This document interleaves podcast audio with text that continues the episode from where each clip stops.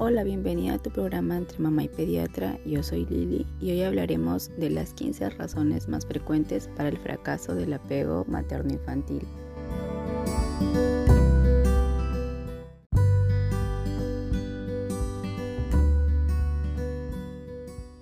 Ya habíamos dicho en otros programas que el apego es súper importante para la supervivencia del niño.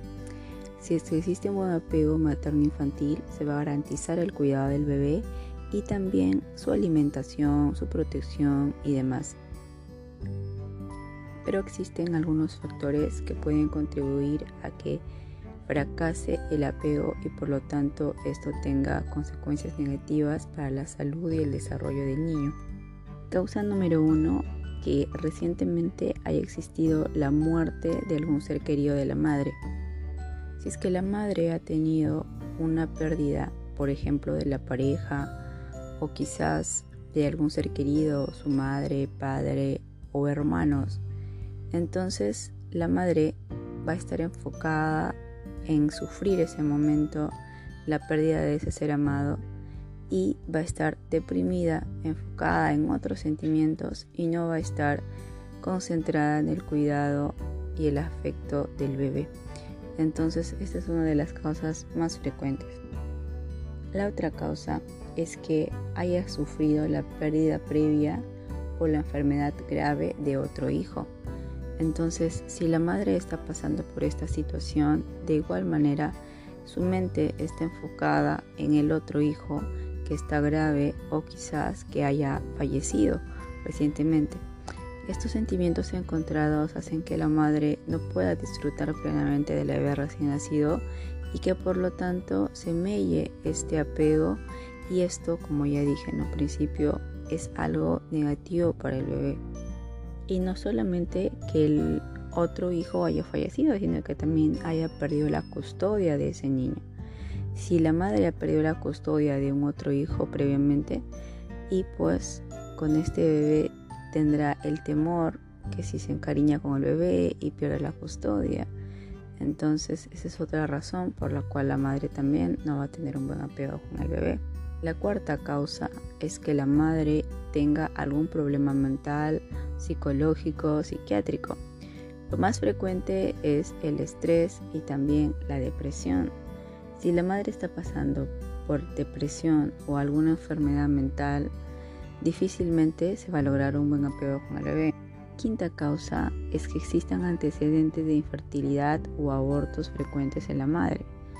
Si es que ella ha tenido este problema de salud, igualmente va a haber una etapa muy difícil en que ella va a tener muchos temores, mucha ansiedad, va a recordar siempre estos sucesos de los abortos o de las pérdidas o de que es un niño muy valioso, etc. Entonces, esta es otra razón por la cual se puede mellar el apego materno-infantil. La sexta razón y muy importante es, es que existan problemas con el papá del niño. Si es que el papá del niño tiene mala relación con la madre, probablemente la madre traspole esta relación y estos problemas con el niño. Entonces de esa manera tampoco se desarrolle un afecto especial por el bebé. Se bebe generalmente cuando hay casos de violencia familiar o problemas, abusos, e incluso problemas económicos que puedan ocasionar peleas frecuentes y disgustos entre los padres. De allí se deviene el séptimo problema, que es justamente los problemas económicos o quizás la pérdida del trabajo de la madre. Imagínate traer al, mundo un niño donde tú pues no vas a tener las condiciones económicas adecuadas, no vas a tener trabajo y empiezan las preocupaciones en exceso, cómo va a ser cuidar al niño, etc. Definitivamente la mente de la madre va a estar enfocada en estos problemas, que no tiene trabajo, en que no cuenta con los medios económicos y probablemente eso también afecte la relación del apego materno-infantil. Octava causa son la ausencia de amigos o una red social. Si la madre no tiene un apoyo familiar, apoyo de la pareja, apoyo de una red social, ¿no? De amigos, de amistades. Obviamente tampoco la madre va a tener, digamos, ese soporte emocional que necesita toda mujer a la hora de tener al bebé, ¿no? Y los primeros días. Es muy importante sentirse acompañada, apoyada, comprendida, escuchada. Y si no tiene esta red emocional de apoyo, entonces también puede afectar los lazos de apego con el niño. Novena causa, que la madre recientemente se haya mudado o que tenga ausencia de lazos con la comunidad. Esto ocurre generalmente cuando por alguna razón la madre tuvo que viajar, desplazarse a otro sitio y de pronto se encuentra sola, ¿no? Lo que decíamos anteriormente, ¿no? Quizás por razones de trabajo o por alguna otra circunstancia, da luz la madre en un lugar totalmente desconocido, nuevo para ella, donde se siente sola, frustrada y ese sentimiento tan grande de soledad, eh, falta de compañía, esa falta de apoyo emocional, también puede contravenir en el desarrollo del apego materno-infantil. Causa número 11, que sea un embarazo no deseado. Y creo que esa es la razón más importante. No para todas las mujeres eh, quedar embarazada y tener un hijo, digamos que es lo mejor del mundo, ¿no? Yo creo que para el 99.9% de mujeres sí, pero debe haber algún grupo de madres eh, donde la maternidad no ha sido bienvenida, ¿no? Y entonces en este caso pues tampoco va a haber un buen apego desde el principio. Y esto sí afectar al bebé durante la primera infancia, probablemente durante toda la vida. Por eso es que es muy importante. Entonces imagínate que sea el bebé producto de una violación sexual o que sea producto de, abuso, eh, de la violencia, etcétera, ¿no? O simplemente que sea una madre muy joven, muy adolescente y obviamente no tenga la madurez suficiente para afrontar esto y pues sea un embarazo como tal no deseado, ¿no? La causa número 13 es que exista un modelo parental negativo. Si esta persona, esta madre, ha tenido una mamá que no ha tenido afecto por ella, que ha sido una madre agresiva, violenta, probablemente ella también sea de esa misma manera con su bebé, se comporte de esa misma manera. Y esto va a afectar al bebé definitivamente, ¿no? Si desde un principio la madre no siente afecto por él, obviamente su seguridad no está garantizada, ¿no? Entonces es muy importante los modelos parentales que nosotros tengamos, ¿no? Como nos ha criado nuestra mamá, como nos ha criado nuestro papá, en fin, Entonces esta es una razón muy importante también. O sea, número 13, que existan malas experiencias de la paternidad si es que antes la madre ya ha sido mamá, valga la redundancia, ¿no? Y pues no le haya ido bien, haya tenido problemas de diversa índole.